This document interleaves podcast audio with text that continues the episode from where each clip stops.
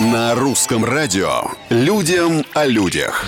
Всем привет, с вами Петр Кузнецов и необычные истории жизни, казалось бы, обычных людей. Редакция хабаровской газеты «Преамурье» освоила тарабарский язык. Она выпустила газету с символами и значками. Ну, знаете, как будто кто-то заснул на клавиатуре или кодировка сбилась.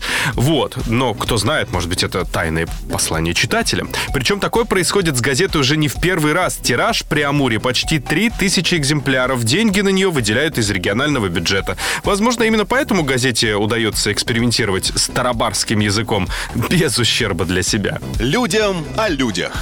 В Шотландии живет собака, которая регулярно соревнуется с поездами. Местные утверждают, что как только она увидит приближающийся состав, в ней как будто срабатывает какая-то программа, которая заставляет ее нестись изо всех сил на перегонки с поездом.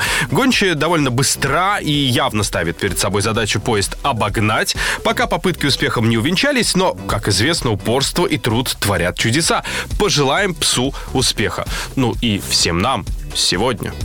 Да всю неделю. Да что там, всю жизнь. На сегодня все. Совсем скоро новые истории и новые герои. Пока.